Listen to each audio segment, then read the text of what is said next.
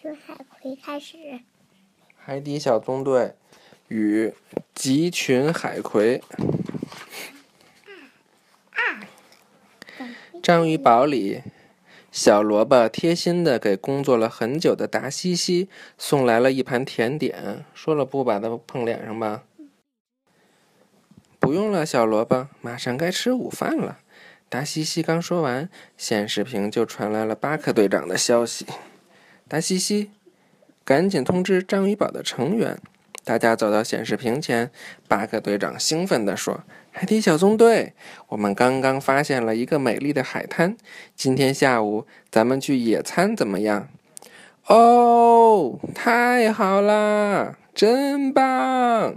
章鱼堡里的人都高兴得手舞足蹈。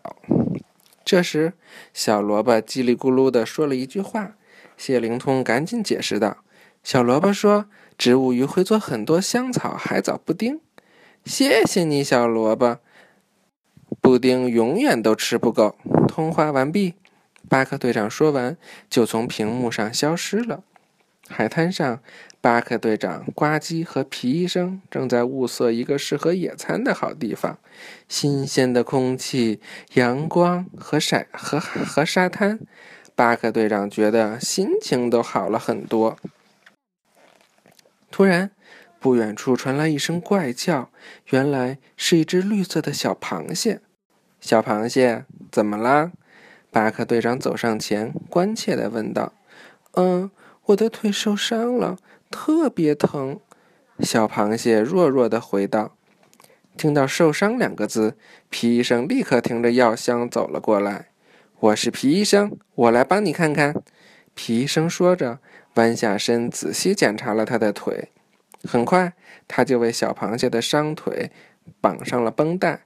小螃蟹试着走了几步，果然感觉好多了。小螃蟹主动说：“他是为了躲一个越长越大的膨胀怪，从石头上摔下去才受伤的。那的那个膨胀怪占领了他的住处，还困住了他的朋友。”说到这里，他内心充满了担忧。“我们会帮助你的。”皮医生马上说道。“你们膨胀怪？膨胀怪，我也不知道呀。”你们治好了我的腿，现在又要帮助我的朋友，你们到底是谁呀？小螃蟹一边感到自己很幸运，一边又觉得很疑惑。我们是海底小纵队，巴克队长回答道。巴克队长说完，赶紧通知达西西，由于海滩上出现了一桩紧急事件，野餐时间要往后推了。听到这个消息的。往后推呀，就是要延后了，要推迟了。什么叫推迟？推迟就是本来应该在这个时间野餐，但是因为他们不是出现了这个事儿吗？所以就要再再往后一点儿才能，再晚一点儿才能野餐了。听到这个消息的小萝卜有点失望，不过谢灵通安慰说：“布丁可以接着做。”小萝卜的心才放下来。小萝卜继续做甜点，突然，咔嚓一声，操作机器的把手断掉了，甜点装置失去了控制，刚刚成型的甜点从机器里喷出来，掉的地上到处都是，有的甚至顺着章鱼堡滑道飞向了基地总部。海滩上，小螃蟹带领着巴克队长他们找到了膨胀怪。呱唧看着眼前奇特的生物，觉得很跟描述的不符。那就是膨胀怪嘛，伙计？明明是个小可爱嘛！哈哈哈，像薯条，是吧？像汉堡上长了很多薯条。嗯，是啊。但是一个两个膨胀怪能够一个膨胀怪能够变成两个，两个能变成四个。小螃蟹的话音未落，眼前的膨胀怪就从一个分裂成两个，又从两个分裂成了四个。哇！然后四个膨胀怪转身，步伐一致的走下了礁石。巴克队长他们立刻跟上，眼前的一切令大家惊呆了。只见无数个一模一样的膨胀怪聚在一起，围着礁石里的几只小螃蟹。巴克队长不认识这种生物，他连忙和谢灵通进行视频通话。谢灵通说：“那是集群海葵，它能不断的复制自己。当两群海葵相遇时，他们会为了争夺领地而争斗，用特别的刺去攻击对方。”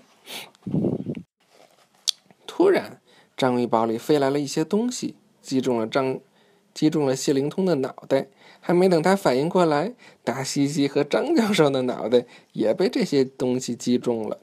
原来，小萝卜的甜点机器失控后，甜点一直源源不断的从机器里喷出来。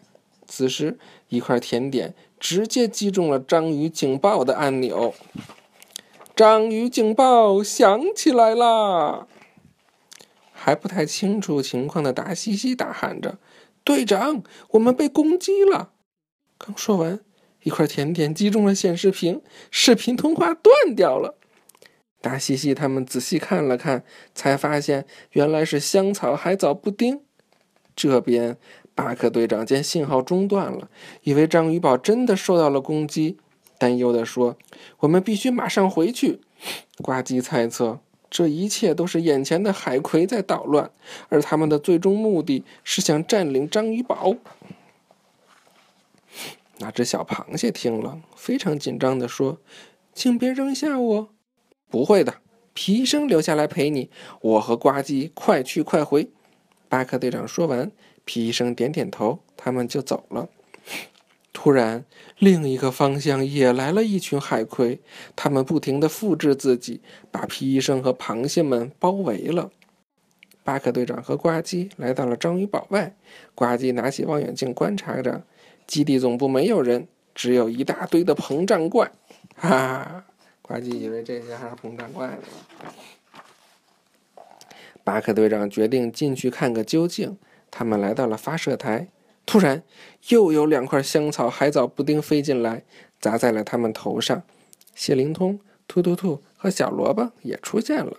谢灵通说：“啊，不好意思，队长，是做布丁的机器出了一点麻烦。”呱唧和巴克队长这才知道章鱼堡没有遭到攻击。巴克队长尝了一口布丁，说：“这个麻烦还挺好吃的。”但是我们得快回去帮皮医生。巴克队长带领呱唧和突突兔驾驶着鱼艇返回海滩了。什么叫这个？什么叫这这个麻烦还挺好吃的？你说呢？巴克队长吃的是什么麻烦呀？大米布丁，嗯，香草海藻布丁，香草海草布丁，是我们先来的，不是我们。两个海葵一边互相遮，一边气愤地争论道。看着战况僵持不下，皮医生鼓起勇气，大喊一声：“停！求你们不要再互相遮对方了，好吗？”可双方都不让步。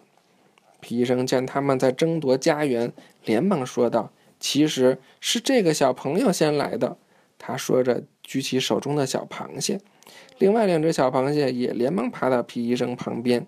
皮医生接着说：“所以说是你们占了螃蟹们的石头。”为首的两个海葵意识到了自己的错误，可是他们也得有地方住呀。于是皮医生指挥他们向后退，待在两边，将中间的地方留给螃蟹们。别再互相遮了，皮医生强调道。两群海葵异口同声地答应了。这时，巴克队长他们也过来了。他夸赞皮医生做得好，还将章鱼堡的膨胀怪带了过来。皮医生给他起了个名字，叫“膨胀怪布丁”。之后，大家一起在海滩上品尝好吃的布丁喽。欢迎进入本期海底报告。这次我们介绍的是棘群海葵。海葵最初个头小，一分为二，本领高。它们不停来分裂，很快变成小山包。两条海葵面对面争夺领地，爱打斗，蛰得嗷嗷叫。这不讲过了吗？昨天，小丑鱼艇大揭秘，嗯。以巴克队长为首的海底小纵队居住在神秘基地章鱼堡。每当意外情况发生时，他们就要行动了。海底小纵队使命是探索海洋世界，拯救海洋生物，保护海洋环境。他们在行动中会用到很多舰艇。今天我们要介绍的是他们第一艘舰艇——小丑鱼艇，编号 GUP-F，颜色灰色，特性需要人力踩踏才能行驶。哈哈，简介：这是突突兔设计的第一艘舰艇。别把它弄脸那儿了，说过了吧？并不十分成熟，看起来有些简陋。成熟啊，就是性能，包括它的各方面还还不够好，还不够完善，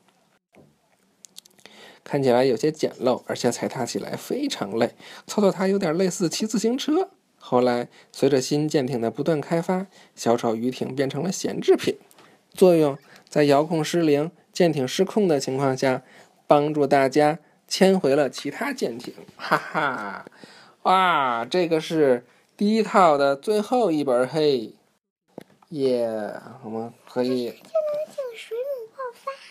好了，拜拜。